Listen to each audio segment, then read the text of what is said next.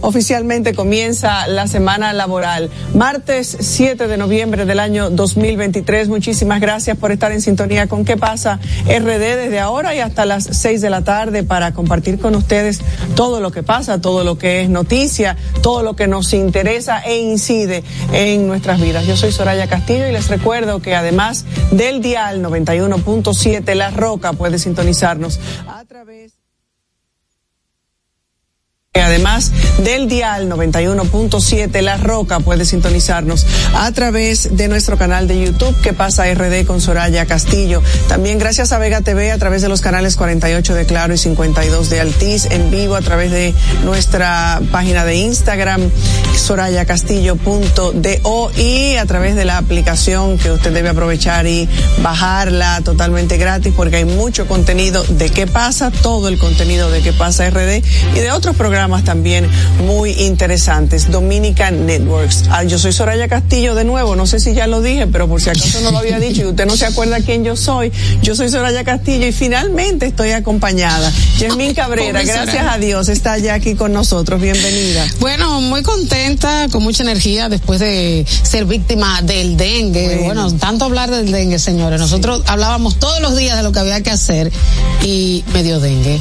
No sé dónde lo cogí, si fue en el trabajo, si fue en mi casa, porque en el edificio nadie tiene dengue, pero ahora ando yo toda cubierta con eh, poniéndome repelentes, y con muchísimos cuidados, pero es difícil uno determinar dónde te puede dar dengue, uno se pone medio paranoico. Me dio un poco atípico, me dio fiebre, pero también me dio mucho dolor de garganta, no sabía que daba tanto dolor de garganta, no me pasaba líquido. Que generalmente es la cabeza eh, el, mayor. Eh, y sudoración, mucha sudoración y luego de varios días, eh, varias eh, hemogramas de, para ver el conteo de las plaquetas, mucho líquido y acetaminofén, sí me dolía la cabeza y más nada. el doctor me vio vía WhatsApp, no tuve que ir presencial, gracias a Dios, pero entiendo que también me dio suave, que fue una privilegiada, porque vemos los casos en aumento, personas en camillas, personas internas y el temido dengue hemorrágico. Así que a cuidarse mucho, el dengue es una realidad,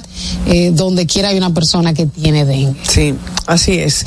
Bueno, señores, y hoy 7 de noviembre comenzamos eh, la semana, ya decía que ayer como Día de la Constitución, pues hoy oficialmente comienza la semana laboral. Este 7 de noviembre se celebra el Día Nacional del Deporte y mm, en nuestro país que mm, hay práctica de tantos deportes, sobre todo como el, el béisbol, eh, la pelota, uno de los más populares, eh, se hizo a través de un decreto en el año año 1963, eh, que cada 7 de noviembre se celebrara eh, y se estableció como Día Nacional del Deporte. Sabemos lo importante que es el deporte para, eh, sobre todo para el desarrollo de los niños y los jóvenes y tenemos, la verdad es que mucho, muy buen posicionamiento de tantos deportistas nuestros, la participación de los atletas ahora en los Juegos Centroamericanos ha sido también notable y a destacar.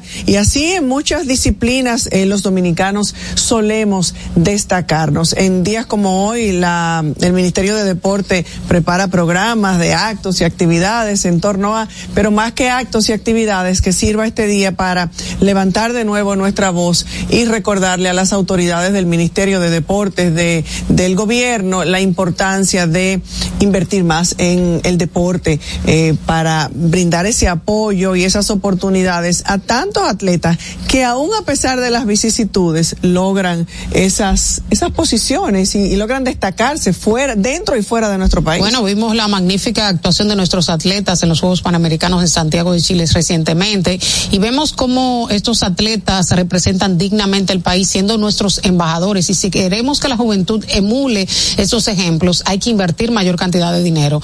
Eh, vemos eh, cómo eh, a pesar de las circunstancias, logran sus sueños, porque es a pesar de las circunstancias, porque no la tienen fácil. Cuando vemos las condiciones paupérrimas, que pues, eh, que la situación económica de la mayoría de estos atletas, cómo viven, que no tienen vivienda propia, que no tienen recursos. Ni siquiera una alimentación adecuada para hacer esos entrenamientos. Y a veces hasta las instalaciones, que tú dices, y ahí es que practican el deporte. Entonces yo entiendo que hay que invertir muchísimo más porque es una manera también de incentivar a las próximas generaciones que quieran dedicarse a esos deportes, porque eh, honestamente no son todos los que llegan, por ejemplo, a grandes ligas, eh, es una minoría y una gran cantidad los firman, pero no necesariamente van a las ligas mayores. Entonces, eh, hay otras disciplinas que requieren una mayor inversión estatal, un mayor incentivo.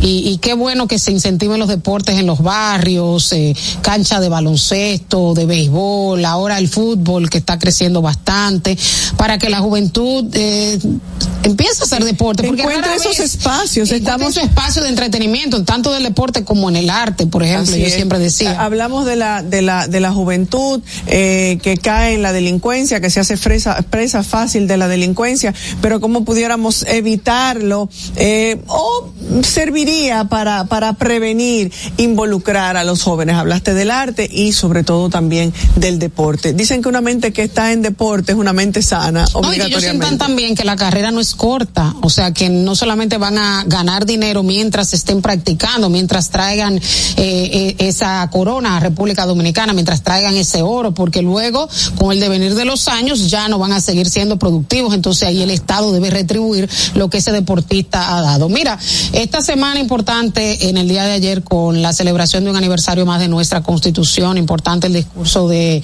eh, Milton Rey Guevara, que ya finaliza sus funciones como presidente del Tribunal Constitucional, que hablaba de la democracia, qué importante es cumplir, conocer los derechos, los deberes, que se enseñe la Constitución en la República Dominicana, en las escuelas, desde niños, eso siempre eh, se ha anhelado y se ha pedido ese deseo de que los niños conozcan sus derechos y sus deberes.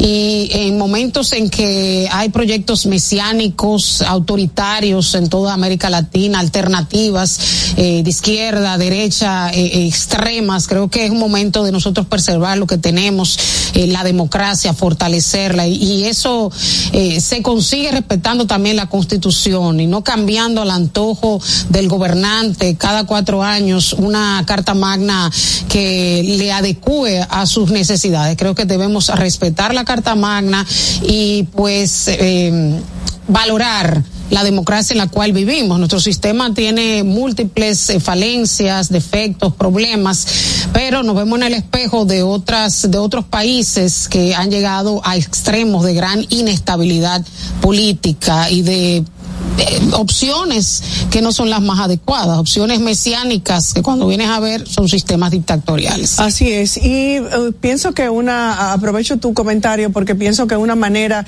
de honrar esa, esa, esa carta magna, esa ley suprema, esa ley de leyes, nuestra constitución, es eligiendo a estos jueces que este, eh, esta elección de esos cinco jueces que hay que colocar en el Tribunal Constitucional de parte del Consejo Nacional de de la magistratura se haga apegado a eh, el conocimiento y el, el entendido de la importancia que reviste y que requiere tener un tribunal constitucional totalmente independiente donde no hayan tintes, donde no hayan colores de ninguna naturaleza. Y ya que mencionas el tema de la celebración de ayer, donde el magistrado Milton Rey Guevara eh, pronunció sus palabras, las últimas de su gestión, eh, desafortunada la llegada de la magistrada Alba Baird, que propinó una serie de, de, palabras que las redes sociales te llevan a veces a desahogarte de una manera, yo digo que eh, equivocada, porque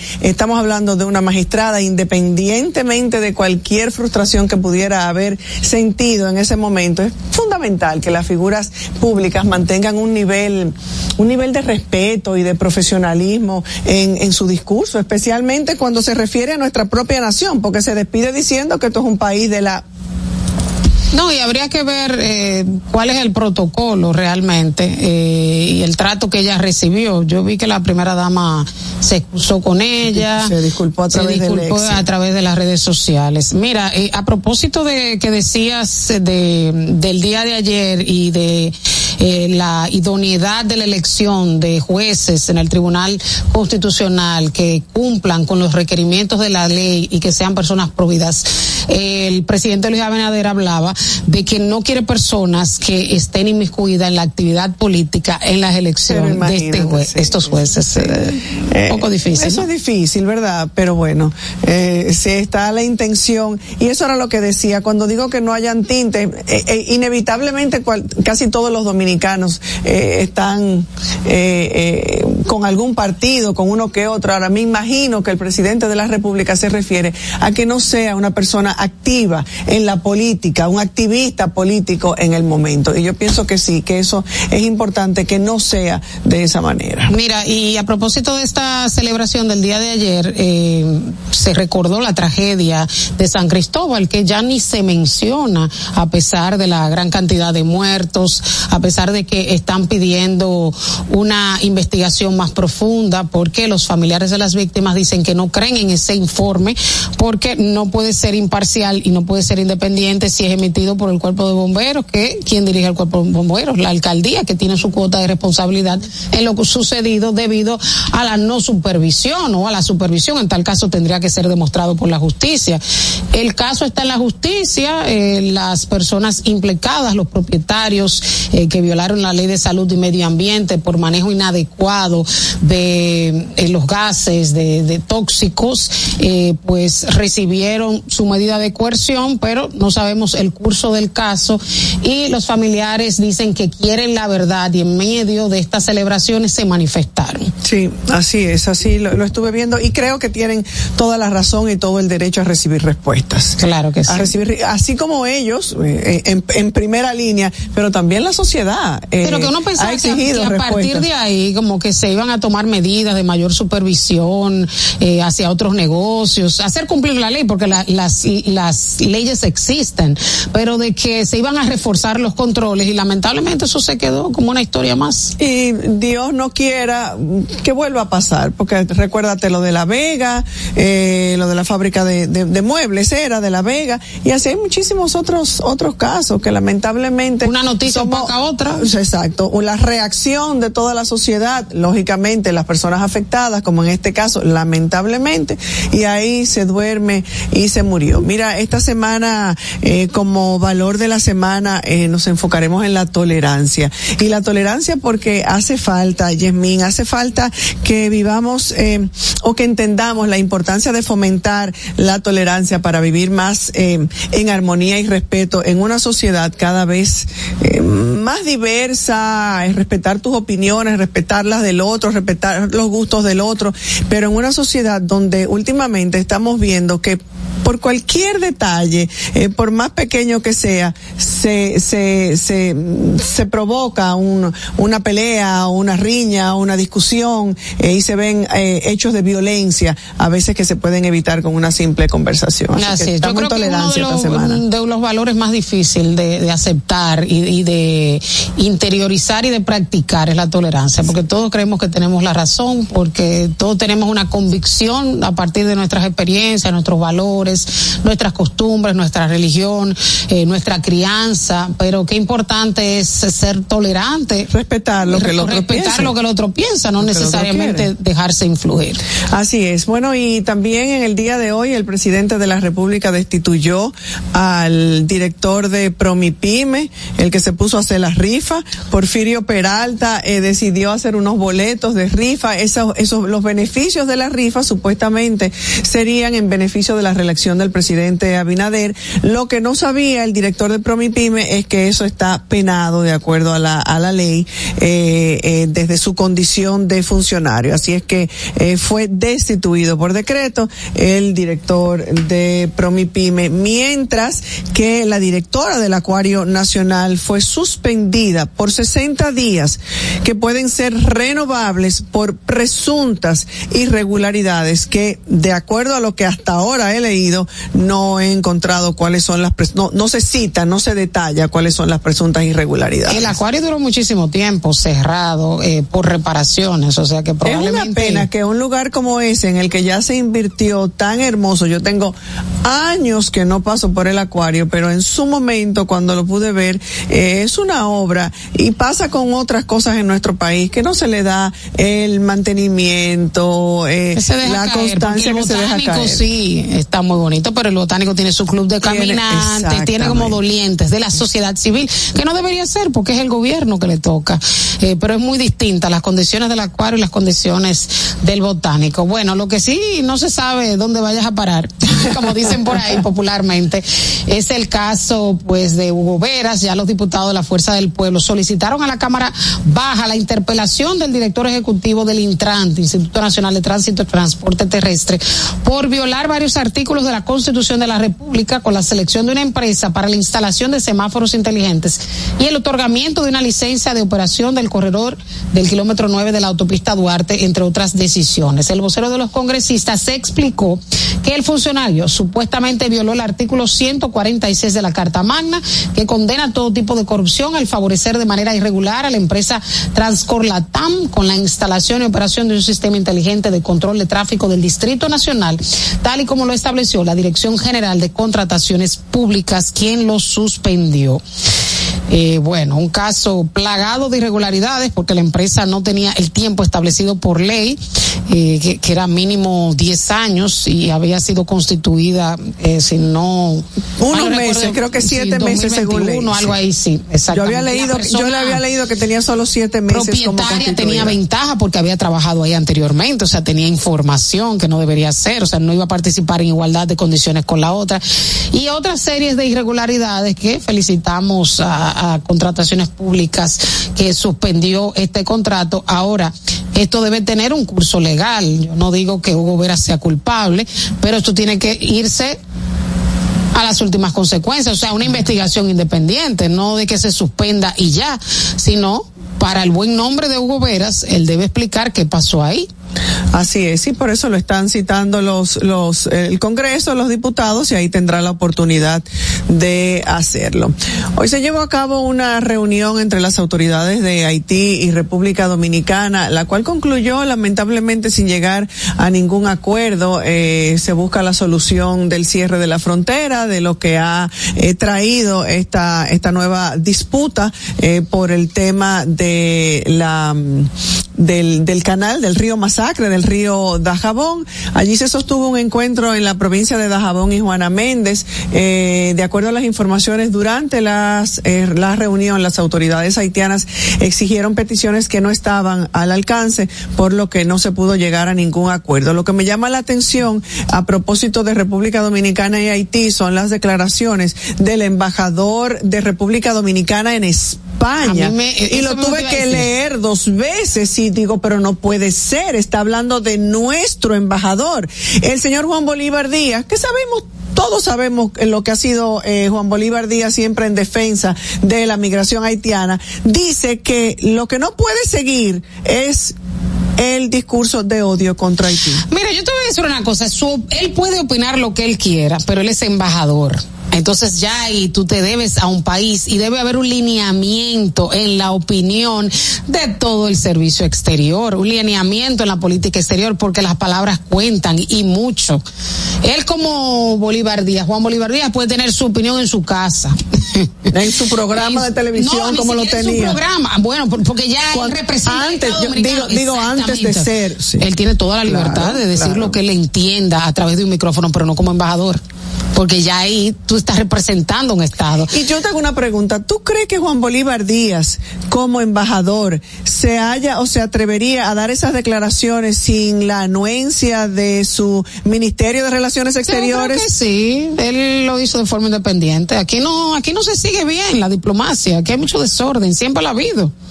O sea, pero deben llamarlo a, capítulo. claro, claro, porque aquí debe haber un lineamiento. A capítulo. Aquí nunca ha sido muy organizado el servicio exterior, tampoco.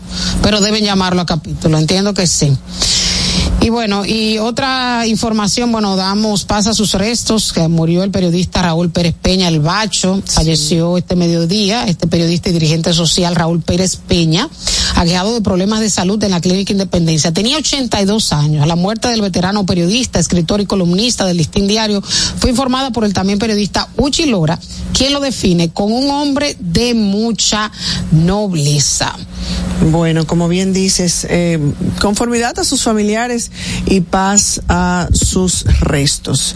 Mira, en, en el durante el fin de semana, el, el sábado, eh, hubo una información de, de que el presidente de la República se juramentaría como voluntario de la Cruz Roja, la Defensa Civil y el Cuerpo de Bomberos. Y yo digo, sé verdad que el presidente está en campaña.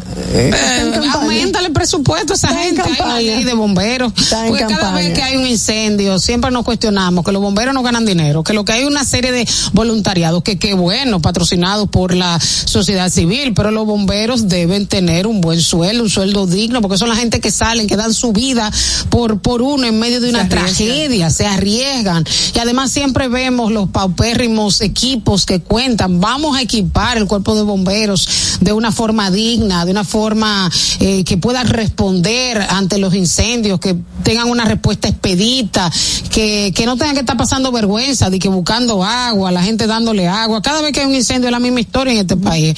Entonces yo entiendo que es simbólico lo que hizo el presidente fue simbólico, pero vamos a darle institucionalidad al asunto. Claro, claro. Vamos a hacer algo que, que perdure en el tiempo, que los otros gobiernos, bueno, mira, aumentó el presupuesto, mejoró los equipos, mejoró los sueldos, aprobó ese proyecto de ley de bomberos. Entonces vamos a hacer algo que perdure en el tiempo, no una cosa como de un día. que tenga un significado, que sirva para algo, que sirva, para, algo. Mira, eh, durante el, el, el domingo, el domingo tuve la oportunidad de ver una entrevista de Julisa Céspedes de CDN. Eh, allí entrevistó eh, Julisa Céspedes al empresario Ramón Báez Figueroa, que hizo unas revelaciones eh, que han dejado a toda la sociedad eh, boquiabierta, porque de las cosas que dijo es que aún debe 55 mil, los mismos 55 mil millones de pesos que llevaron a la quiebra al desaparecido Van Inter y por los cuales cumplió 10 años de prisión. En este reportaje informó que cuando pidió información al Banco Central sobre la liquidación de su propiedad, encontró que la deuda continuaba sin cambios, la misma deuda, o sea que él debe los mismos 55 mil millones de la deuda original a pesar de todas las empresas que se liquidaron de parte del Estado. Y al ser cuestionado por la periodista durante la entrevista sobre cómo era eso posible, Ramón Baez Figueroa respondió, eso es lo que yo quiero saber y por eso estoy pidiendo que el Ministerio Público haga una investigación. Reveló que comenzó exigiendo que se investigue a la Delta Comercial, pero que solicitará lo mismo para otras empresas. El 23 de octubre pasado, el señor Ramón Baez Figueroa solicitó a la Procuraduría General de la República investigar a una serie de personas y empresas sobre el proceso de liquidación a los bienes del Baninter, alegando que hubo un manejo irregular de al menos 80 millones de dólares. El Baninter fue en su momento uno de los más influyentes del país, eh, colapsó en el año 2003 tras un desfalco de los 55 mil millones de pesos. Esa situación como todos recordamos, generó una gran crisis financiera que llevó el alza de todos los precios de los alimentos, materiales de construcción, el dólar. Quebraron además varias empresas que pertenecían a, a este grupo bancario. Por ese hecho, Figueroa fue condenado a 10 años de prisión el 22 de octubre del año 2007, logrando su libertad condicional el 12 de agosto del 2013. Dijo además que hasta hace muy poco tiempo no se le habían restituido todos sus derechos civiles. Ante tales revelaciones, la sociedad dominicana se ha quedado más que atenta, pues lo que implican las declaraciones de Báez Figueroa no solo significa que millones, miles de millones de pesos que se suponían iban a ir para liquidar las empresas involucradas en este escándalo millonario. No se sabe a dónde fueron a parar y además por qué tendrían particular, eh, particulares estas empresas o qué pasó con esas empresas. Creo que esa investigación es importante, es urgente. Creo que las autoridades deben asegurarse de responder estas importantes cuestionantes, pues si bien, según datos del Banco Central de la República Dominicana, el déficit patrimonial del Banco Intercontinental ascendió a los famosos 55 mil millones en a mediados del 2003. El costo monetario para cubrir ese déficit fue un 35% mayor, ya que para solventar el agujero financiero del Baninter se requirieron más de 79 mil 400 millones de pesos. Sumado a eso, la crisis financiera que sufrieron millones de dominicanos tras ese evento. Una vez más, una vez más, parecería que la corrupción amenaza con arroparnos como sociedad y estamos todos anonadados. ¿Qué pasa? Esta es la hora de saber qué pasa. Comunicando la verdad, ¿qué pasa? Esta es la hora de saber qué pasa. ¿Qué pasa? Este anuncio es para ti que rompes barreras y las conviertes en oportunidades que te permiten llegar a tu destino. A ti, que los obstáculos no te limitan y te esfuerzas día a día por alcanzar tus sueños. A ti que aprendiste a ver la vida con otros sentidos, tocando y apreciando la verdadera esencia de las cosas. A ti que trabajas y produces para proveer a tu familia, te presentamos la primera tarjeta táctil débito y crédito Mastercard Banreservas para personas con discapacidad visual, diseñadas con borde asimétrico para su fácil identificación, brindándote autonomía financiera, reafirmando nuestro compromiso de aportar al logro de una sociedad más inclusiva. Banreservas, el banco de todos los dominicanos. La inflación se está comiendo tus chelitos. Túmbale el pulso. Cambia a calentadores de aguas solares para calentar el agua de tu negocio o residencia con tan solo la energía del sol, porque el sol no pasa factura. No esperes más y ahorra llamando al 809-412-0078 para tener agua caliente a cero costo de energía y 10 años de garantía que solo la brinda Megasol. Número uno en calentadores de aguas solares en el mercado.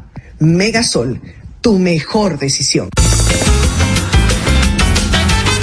Juanchi, dime a ver. Oh, tranquilo, aquí en lo mío, organizando la bodega. Mira todo lo que me llegó. Epa, pero bien ahí. ¿Y tú qué? Cuéntame de ti. Aquí contenta. Acabo de ir con mi cédula a empadronarme.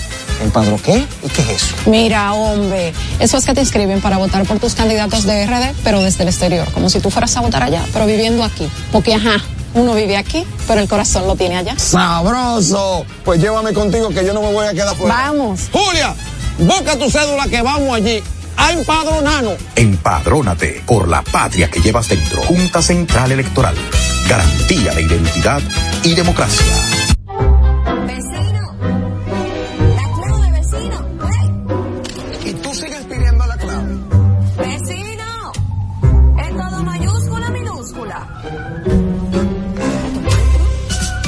Clave está en Viva. Activa tu internet MIFI Hogar Viva y recibe el equipo gratis. Puedes conectar todos los dispositivos de tu hogar para escuchar música, ver videos, películas, series y compartir en redes sociales. Con planes desde 909, sin contrato ni penalidades. Viva, estamos de tu lado. ¿Qué pasa? Esta es la hora de saber qué pasa. Comunicando la verdad, ¿qué pasa? Esta es la hora de saber qué pasa. ¿Qué pasa? Y bueno, en las noticias judiciales de esta tarde ya se le varió la medida de coerción al exministro administrativo de la presidencia, José Ramón Peralta. La jueza Analí Florimón del segundo juzgado de instrucción del Distrito Nacional, pues eh, cambió de prisión preventiva a presentación periódica y una fianza de 4.5 millones de pesos e impedimento de salida del país. Era la única persona que quedaba del caso eh, Calamar, ya que a Donald Guerrero logró la semana pasada que se le variara la medida de coerción y ya sabemos que Gonzalo Castillo nunca se le dio prisión preventiva. Se había hecho un llamado porque no se mantuviera la prisión preventiva porque entendían que no tenía eh, peligro de fuga y de que no se no iba a obstruir el proceso a estas alturas. Eh, mira, mm, Soraya, y preocupante este fin de semana las informaciones de los tiroteos entre las bandas. Ya una joven perdió la vida este fin de semana en Los Minas porque un miembro de una banda le disparó en medio de la calle como si nada. Pero también vimos el caso de anoche en el barrio Huachupita en un intercambio de disparos entre bandas. Murieron dos personas, una joven de 19 años, y veía la historia muy triste de los familiares lamentándose de que ella se iba a España, que ella era una emprendedora, que tenía una línea de productos, pero también otro joven de 26 años también eh, falleció en, inter- en este intercambio de disparos de las bandas en Huachupita. Creo que las autoridades deben poner at- atención en los barrios para que estas conductas no sean normalizadas, de que una persona camine y de repente otra le dispare y sea algo normal delante de los familiares que está pasando en los barrios. Y entiendo que se conocen regularmente los miembros de estas bandas, cuáles son las bandas y dónde están ubicados. Entonces, eh, y los mismos policías, miembros del cuerpo del orden, conocen la situación de los barrios. O sea, creo que es momento pues de atacar eh, la delincuencia en estos lugares donde se está cobrando tantas víctimas. También eh, importante destacar en el plano internacional eh, la actualización de la situación en la franja de Gaza. Ya van más de 10 mil muertos por parte de Israel con el propósito de finalizar con el grupo terrorista Hamas. La opinión pública internacional se ha volcado ahora en contra de Israel debido a que se están violando el derecho internacional humanitario con el propósito de acabar con este grupo terrorista que es cierto que utiliza a los civiles como escudo humano y también con el propósito de hacer volver a los eh, rehenes eh, que todavía están en el grupo de Hamas, se habla de 200, se habla de 200 y pico. Y la semana pasada eh, se aprobó una resolución no vinculante en Naciones Unidas en las cuales 120 países aprobaron que hubiera un cese al ataque contra Gaza para poder pasar ayuda humanitaria, a lo cual Israel se ha negado, ha dicho que va a hacer de una hora, dos horas, no más de ahí, porque tiene miedo de que jamás logre fortalecerse durante estas pausas que se realizan. Lo cierto es que hay muchísimas eh, víctimas civiles y que ya, por ejemplo, hay países, por ejemplo, como Bolivia, que retiraron su embajador, países que han llamado consultas a su embajador, en el caso de América Latina, eh, Colombia, Chile, Honduras, los llamaron a consultas, otros países como Jordania, que estableció relaciones diplomáticas con Israel en 1994, y Bahrein, que estableció en 2020 una serie de acuerdos con los países del Golfo, con la mediación de Donald Trump, lograron establecer relaciones diplomáticas, pues retiraron también su embajador, además de una gran cantidad de protestas alrededor del mundo, haciendo un llamado a que se cese eh, el lanzamiento de cohetes a la población civil. Vemos imágenes realmente preocupantes, la gran cantidad de niños muertos y el llamado que hace Israel para que una gran parte de la población civil que vive al norte de la franja de Gaza se retire al sur. Pero hay muchas personas que están en hospitales, que tienen imposibilidad para trasladarse, además de que se continúa bombardeando una gran cantidad de rutas. Hay países que apoyan a estos terroristas, como es el caso de Irán, Qatar, el Líbano. Eh, desde el Líbano se han hecho ya varios ataques hacia el norte de Israel y otros países que se mantienen más neutrales. Por ejemplo, Rusia no condenó el ataque contra Israel y le conviene este conflicto porque así como que se desvía un poco la atención del conflicto en Ucrania. Ya nadie habla de Ucrania, por ejemplo. Entonces le conviene tener otro floco de conflicto. China le conviene un entorno favorable para poder eh, construir su proyecto de la ruta de seda. Y en América Latina, por supuesto, desde un inicio tenemos la correlación de Venezuela, Cuba y Nicaragua, que desde un inicio se mostraron a favor de los palestinos, eh, tildando a Israel de, de que ocupa y de que les quita las viviendas a la mayoría de los palestinos. Brasil ha dado también un giro, ha dicho que es una locura la estrategia de Netanyahu para poder lograr la vuelta de los rehenes y eliminar por completo Hamas. Netanyahu esta semana, el primer ministro de Israel ha dicho de que en un futuro quieren controlar la seguridad de la franja de Gaza. La franja de Gaza anteriormente pertenecía a Israel, fue ocupada y luego fue desalojada nuevamente en 2005. Habría que ver eh, cómo funcionaría este acuerdo, porque cualquier gobierno palestino que colabore con Israel eh, sería considerado con la población como colaboracionista y no va a ser bien visto. Pero, por ejemplo, el secretario de Estado de Estados Unidos, Anthony Blinken, se encuentra en la región, conversó con el presidente de Turquía, que también ha dado un giro y ha dicho que lo que está haciendo jamás es liberando a los palestinos. Y ha dicho que se debe hacer una pausa por para que entre ayuda humanitaria, pero también de que la autoridad palestina que ocupa Cisjordania al este, el otro territorio de Palestina, pues debería dominar la franja de Gaza en un futuro, eh, sacando de juego a Hamas y colocando una fuerza pues eh, más eh, moderada en la franja de Gaza. Lo cierto es que la situación es insostenible en la franja de Gaza eh, por la gran cantidad de muertos, además la situación calamitosa, la falta de agua, que las personas tienen que elegir entre bañarse y tomar agua y condiciones insalubres porque no son no es una agua eh, que tú puedas decir que es una agua potable. Además la situación en, los hospitales, yo vi reportes, por ejemplo, de mujeres haciéndose cesáreas que no tienen ni siquiera eh, anestesia porque falta de todo allí. Eh, campos de refugiados que han sido también bombardeados porque Israel entiende de que allí hay miembros de Hamas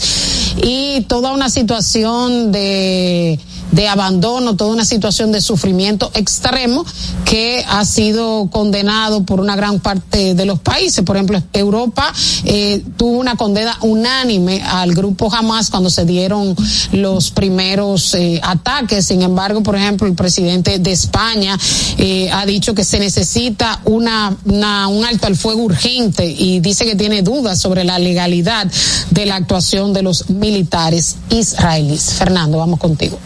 ¿Qué pasa? Esta es la hora de saber qué pasa. Comunicando la verdad, ¿qué pasa? Esta es la hora de saber qué pasa. ¿Qué pasa?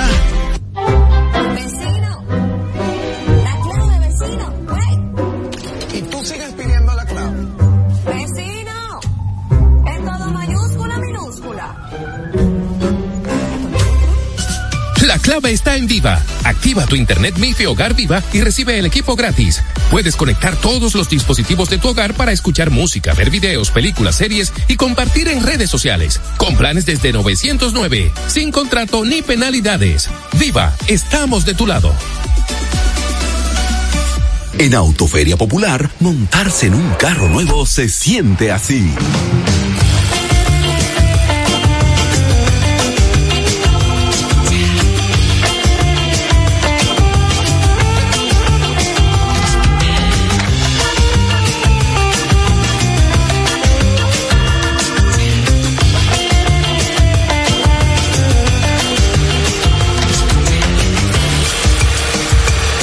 De un carro nuevo no hay que entenderla, hay que vivirla. Vive la temporada de Autoferia Popular. 25 años encendiendo nuevas emociones contigo. Popular, a tu lado siempre. Pero yo solo le pregunté que cómo se sentía el carro. Ahora en La Colonial puedes sacar tu seguro de automóvil en cinco minutos. Descarga la APP de La Colonial, entra a Seguro Auto, ármalo tú, ajustalo a tu medida, paga y recibe tu seguro digital inmediatamente. Así de fácil, desde donde estés y a la hora que quieras. Con Seguro Auto, ármalo tú de La Colonial, tu seguro de automóvil en cinco minutos. Primer producto, Insurtech de la República Dominicana. Senazata. Es que cualquier pregunta que tú quieras saber, llama que aquí estamos para resolver. Marca la asterisco 737 y te ayudaremos en un 2 por 3 Tenemos una oficina virtual, cualquier proceso tú podrás realizar. Consulta, traspaso, requisitos y cita. Tenemos a Sofía, tu asistente virtual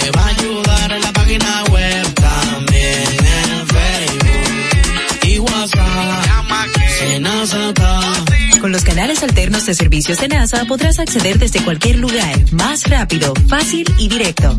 Senasa, nuestro compromiso es tu salud. Vecino. La clave, vecino. Y tú sigues pidiendo la clave. Vecino. Es todo mayúscula, minúscula. La clave está en Viva. Activa tu internet MIFI Hogar Viva y recibe el equipo gratis. Puedes conectar todos los dispositivos de tu hogar para escuchar música, ver videos, películas, series y compartir en redes sociales. Con planes desde 909, sin contrato ni penalidades. Viva, estamos de tu lado. La inflación se está comiendo tus chelitos. Túmbale el pulso. Cambia a calentadores de aguas solares para calentar el agua de tu negocio o residencia con tan solo la energía del sol, porque el sol no pasa factura. No esperes más y ahorra llamando al 809-412-0078 para tener agua caliente a cero costo de energía y 10 años de garantía que solo la brinda Megasol. Número uno en calentadores de aguas solares en el mercado. Megasol, tu mejor decisión. ¿Qué pasa? Esta es la hora de saber qué pasa. Comunicando la verdad, ¿qué pasa?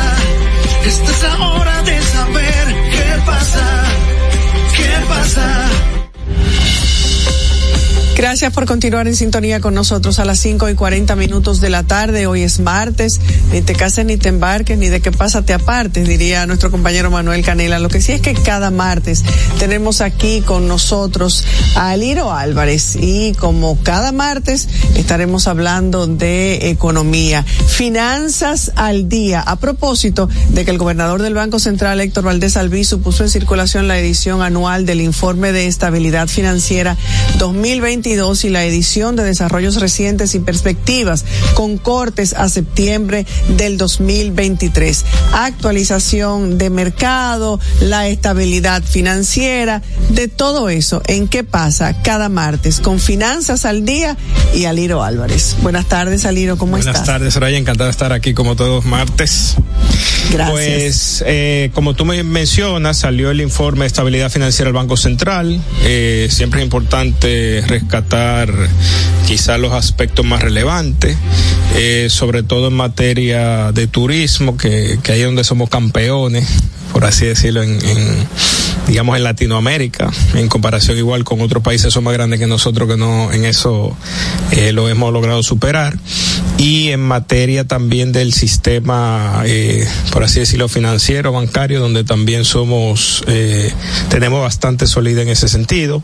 Entonces yo traje algunos datos acá que pude reca- recabar del informe, que creo que son de los que agregarían mayor valor y básicamente cuando hablamos del turismo y la remesa, que son obviamente un gran soporte para la República Dominicana, el informe destaca que en ambos en ambos sectores se espera más o menos que se generen 19.200 millones de dólares para el cierre del 2023, lo que aseguraría obviamente una devaluación eh, digamos baja del 0.8% de la moneda con respecto al dólar.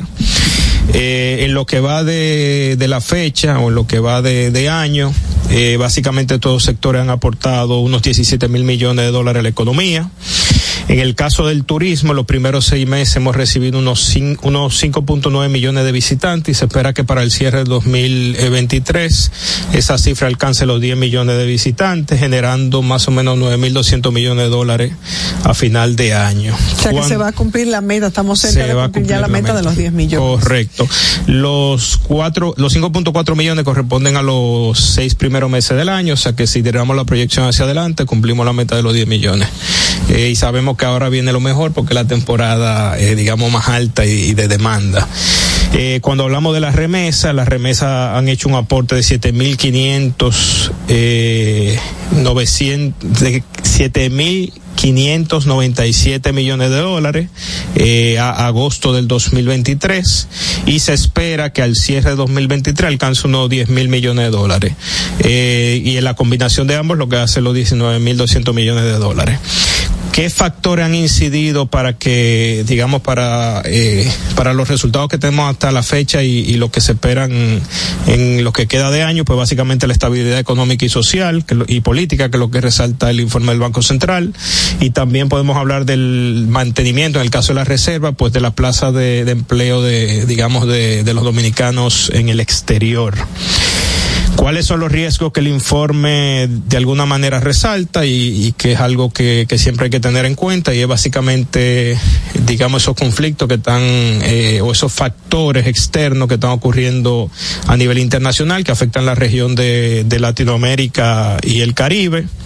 Y algunas de las Se medidas habla de un alza en el petróleo. Se... el alza del petróleo, también el conflicto que, que está sucediendo entre Israel, etcétera, etcétera. Todo eso que, que termina afectando la región. Eh, de igual forma, el Banco Central adoptó un, eh, un par de medidas digamos, en, lo que considera un entorno de baja inflación, porque de alguna manera eh, se ha monitoreado y se ha controlado muy bien la inflación, eh, considerando 2022 y lo que va de 2023. Y básicamente, dentro de esas medidas podemos destacar la reducción de la tasa de política monetaria hasta un 7.25% anual, una posición de liquidez a través de la liberación de encaje legal y facilidad de liquidez, que ya lo hemos visto en varias ocasiones, esa, esa liberación de ese encaje legal y a través de esa medida pues se han canalizado algunos 150 mil millones de dólares en préstamos a los sectores productivos y a los hogares y digamos que no a una tasa no mayor del 9% en su mayoría. La inflación, que otro dato que seguimos muy de cerca, que básicamente son la medición de los precios internos, pues se mantiene en un rango meta, que es lo que establece el Banco Central, de 4% más o menos un por ciento. A pesar de que para abril del año pasado se encontraba en el 9.64%, eh, en la actualidad se encuentra dentro del rango establecido por el Banco Central. Eh, desde el punto de vista del sistema financiero, pues el Banco Central destaca que se muestre, el sistema se muestra estable ante riesgo futuro a medida que se han moderado las presiones inflacionarias. Los activos de las instituciones financieras de depósito han aumentado un 10.5% versus diciembre del 2022, representando más o menos un 50.4% del PIB de la República Dominicana. Eh, la tasa de morosidad se sitúa en el 1.1%, muy por debajo eh, del promedio que establece el sistema financiero. Y hay una alta, ellos establecen una alta probabilidad de incumplimiento de pago, pero es bajo escenarios eh, parecido a lo que ocurrió en la pandemia eh, y temas que tienen que ver con factores externos, pero ya dentro de las proyecciones que ellos tienen eh, dentro de, esas estimaciones, ya consideran todo un protocolo y un procedimiento de cómo se debe operar eh, bajo, digamos, una circunstancia para que no nos pase lo que nos pasó el año pasado, que obviamente no esperábamos una, bueno, en 2021 mejor dicho, que no esperaba, o 2020, porque ya uno piensa hacia atrás. Pero en el caso de la pandemia, que por ejemplo habían préstamos hipotecarios, que a la gente la llamaban y le decían, mira, eh, te lo vamos a extender tres meses, pero después a los tres meses te llamaban y te decían, tienes que pagarlo completo, o quiere que te lo prorrate en la cuota. Entonces, eso se daba porque la realidad era que no había un procedimiento, no había eh, una forma de operar establecida y pues a mucha gente, digamos, le cogió de sorpresa. Y para finalizar, quiero destacar eh, el índice de confianza eh, industrial que también fue publicado para este trimestre, para el cierre de trimestre, y básicamente realizado por la Asociación de Industria República Dominicana. Resume la situación y las expectativas del sector eh, manufacturero en base a variables observables de la empresa y este índice experimentó un incremento de, digamos, de, eh, cuando se establece en una puntuación de 100 de 52.4 en Q2 versus 54.3 eh, 54 en el Q3 del 2023 refleja básicamente las opiniones que tienen los industriales sobre la venta, producción e inventario en sus respectivas industrias, más o menos ofreciendo un panorama de la producción al corto plazo. El índice sufrió un descenso cuando lo miramos con respecto al 2020, al 2022, en el mismo periodo de tiempo en el Q3. En el 2022 la puntuación era de 60.2 versus 54.3 eh, en el 2023, versus 2022. Y básicamente, para resumir, eh, digamos que lo que ese informe hace decirte, mira, internamente yo estoy viendo un nivel de demanda, por lo tanto yo tengo que aumentar producción, o estoy viendo que mis inventarios no están rotando, por lo tanto entiendo que hay un efecto en el mercado, y a través de ese informe, pues, de alguna manera se pueden tomar medidas, como las que toma el Banco Central, para dinamizar, para inyectar liquidez, etcétera, de manera que la economía se mantenga fluyendo. Por eso es tan importante esa encuesta, porque refleja, basado en las operaciones de las empresas industriales del país, cómo se están moviendo sus inventarios, si esperan que su nivel de, de producción aumente, si esperan realizar en el corto plazo inversiones que contribuyan al aumento de la producción, etcétera, etcétera.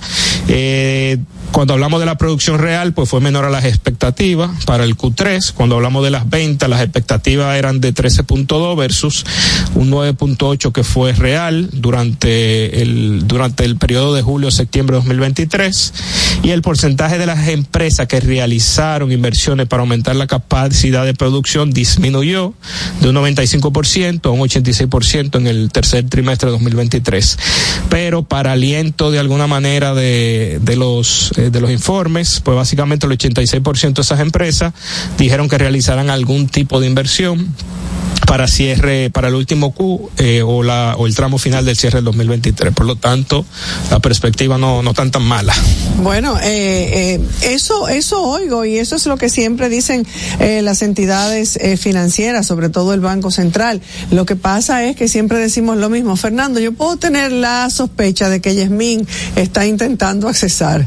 Me da la impresión eh, de que lo que lo que dice la gente siempre que, que con qué se come eso y que cómo se refleja eso eh, en, en, en nuestro diario. Sí, y lo que sucede con nosotros es, es, lo que lo que ya sabíamos, que mucha mucho crecimiento, mucha producción, el único inconveniente es la distribución, que, que se ve esa distribución, que el dominicano lo pueda sentir, que el dominicano lo pueda disfrutar, y creo que ese siempre ha sido el gran reto y seguirá siendo el gran reto de poder toda esa riqueza que producimos, eh, eh, de alguna manera ponerle en la mano del dominicano para, para que se pueda sentir. Que se vea y que, que se, se, sienta, que se sienta. Que se sienta. Exactamente. Eh, muchísimas gracias, Aliro. Siempre eh, es muy importante mantenernos actualizados en el, en el aspecto eh, de las finanzas y, y, de la economía. Y a propósito de mantenerse actualizado, había prometido eh, la RCC Media la encuesta Gallup para el día de hoy y, y se dio a conocer los resultados. ¿Quieren saber? Por favor. Ok, vamos a ver. ¿Por cuál candidato usted votaría? Si las elecciones fueran hoy. hoy. Un 55% dice que por Luis Abinader.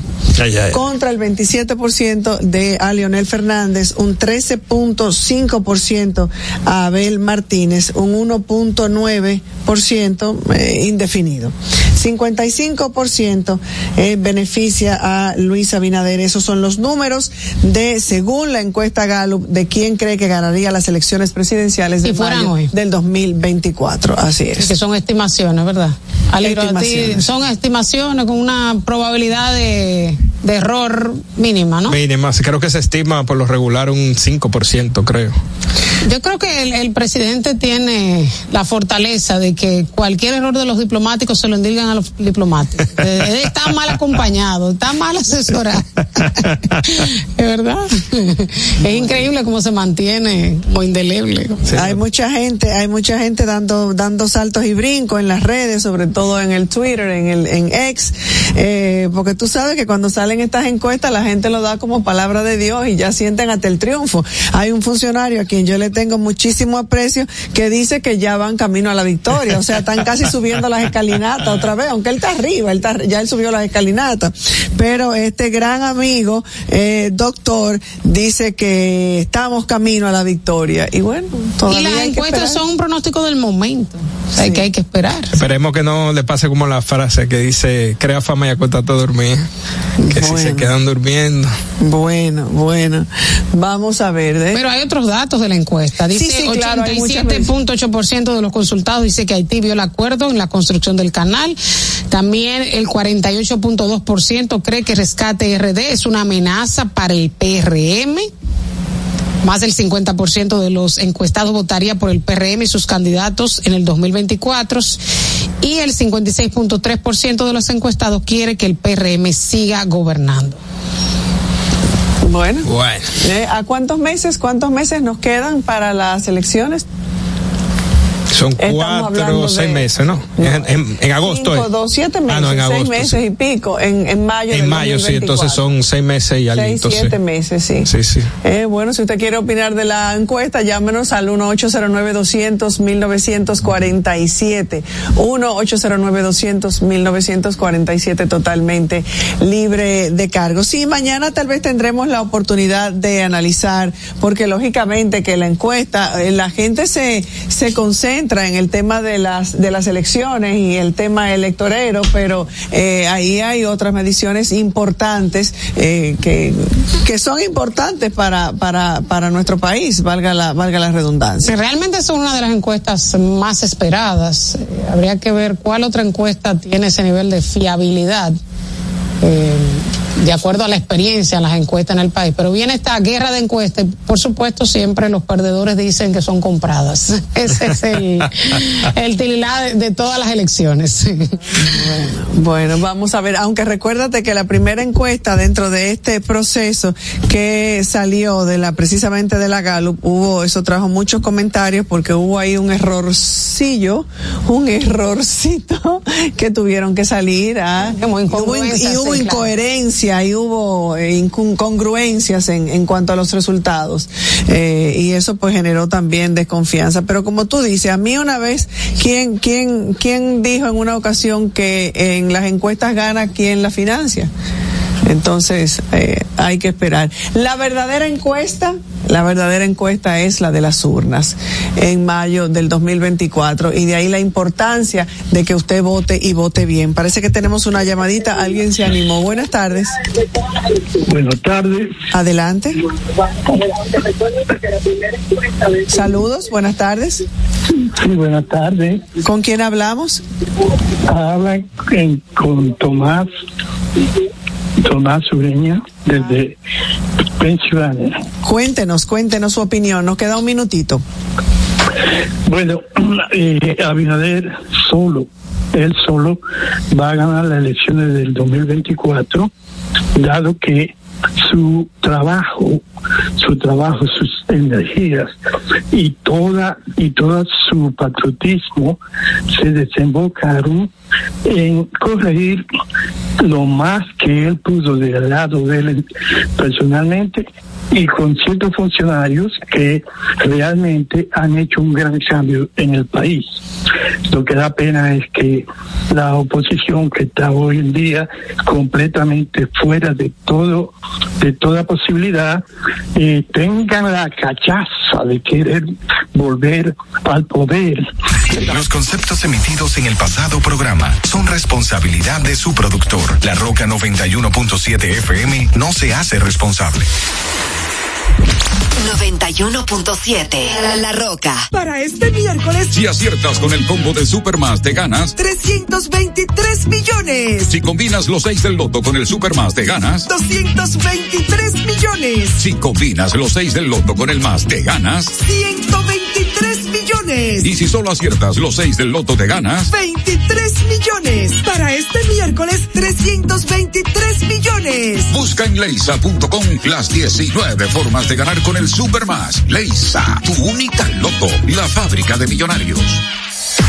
Uniformes Batiza, única tienda con todo tipo de uniformes en existencia y por encargos. 42 años siendo líderes en el mercado dominicano, en la venta al detalle y al por mayor de uniformes tradicionales y personalizados, bordado, serigrafía y sublimación. Visítanos en cualquiera de nuestras sucursales en Santo Domingo, Avenida Mella, Naco y Punta Cana. Síguenos en las redes sociales, arroba Uniformes Batiza, tu imagen corporativa en manos de expertos. Uniformes Batiza.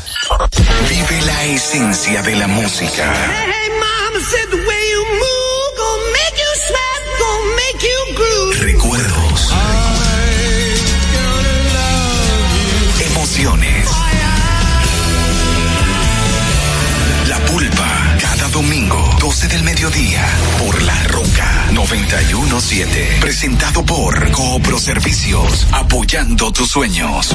En Coopro Servicios seguimos apoyando tus sueños. Ese vehículo que tanto deseas, adquiérelo con las mejores condiciones y tasas del mercado. En Coopro Servicios te aprobamos tu préstamo en una hora y puedes salir montado el mismo día, con seguro incluido sin intereses. No esperes más. Busca más información en nuestras redes sociales como Coopro Servicios RD o llamando al 809-472-0777 o vía WhatsApp al 809-472-0777. Habla con uno de nuestros representantes. Coopro Servicios, apoyando tus sueños.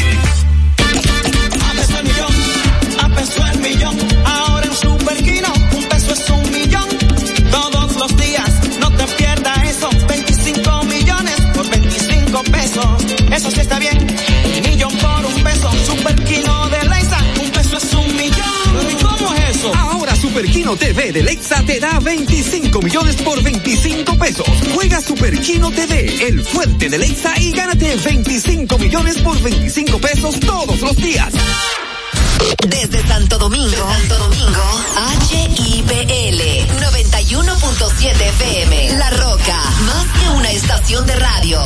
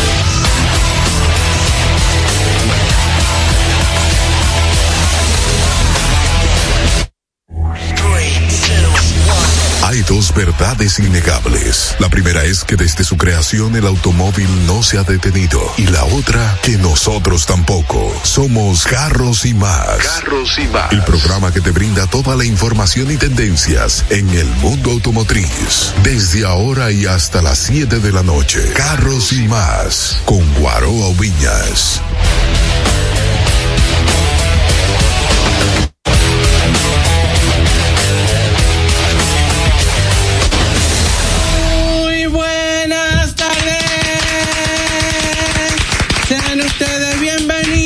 Bienvenidos a Carros y Más Radio. Ay, gracias. Qué cool. Gracias.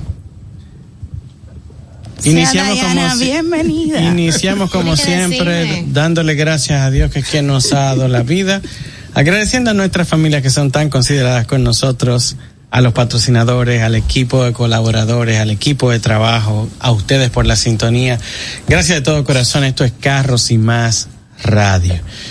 Yo le pido a Papá Dios eh, que las personas que nos escuchen eh, no solamente les sea de provecho y utilidad el tiempo que invierten con nosotros, sino que también, y aunque suene cliché, señores, síganos, porque vienen unos cambios bien interesantes. Entonces, para que nos mantengamos siempre unidos y no se pierda esa secuencia de información diaria, porque vienen variaciones que después te digan diantre, ellos lo dijeron en el programa. Las redes de Carros y Más, eh, arroba Carros y Más Media, arroba Carros y Más Media, y en YouTube nos pueden seguir en arroba Carros y Más Radio. Al igual que por los nombres tenemos YouTube independientes, ta- cada uno de los miembros de aquí.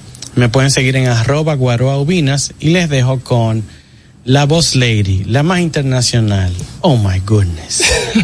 Diana José. Me sorprendió. Yo, yo pensé que tú ibas a ser tan descarado. Solo de no la bienvenida. solo Pero estoy haciendo una presentación.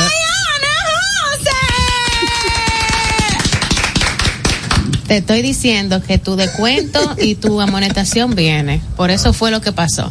Señores, muy buenas tardes. Gracias, de verdad, gracias por estar aquí con nosotros. Gracias porque de alguna manera parece que ustedes les han hecho saber a la gente del equipo que conchale, que dónde estoy, que qué estoy haciendo, que hago falta, que etcétera, etcétera. Porque ellos se han tratado de portar ahora un poquitito mejor algunos. pero nada. Ellos llamaban y decían, hey, mencionen a Dayana. No, pero en las menciones A que mí me me aquí era como que yo estaba mandando el cheque al programa. Yo no entiendo de qué aumento te dan y no hay Bueno, doble mira, sueldo. Yo no soy baúl de nadie. A mí Ajá. habían personas que me decían, y ella llegará antes del 15. Llegué antes del 15. Señores, síganme en todas las redes sociales, arroba Dayana Jose, arroba Dayana Jose, así estoy. Y ahora les paso con la monstrua Irma Novoa. Hello, mi gente. Espero que estén súper bien luego de este fin de semana súper largo y rico, delicioso. Fue bueno, lo que no había era mucho cuarto, pero estábamos bien. Pero fue Ah, fin de no- semana. Yo no lo sentí. ¿Fue largo? Tú- Súper bien luego de este fin de semana súper largo y rico, delicioso. Fue bueno, lo que no había era mucho cuarto, pero estábamos bien. Pero fue Ah, fin yo de no- semana. Yo no lo sentí. ¿Fue largo? Y rico, delicioso. Fue bueno, lo que no había era mucho cuarto, pero estábamos bien. Pero fue Ah, fin de no- semana. Yo no lo sentí. ¿Fue largo? Cuarto, pero estábamos bien. Pero fue Ah, fin de no- semana. Yo no lo sentí. ¿Fue largo? Yo no lo sentí. ¿Fue largo?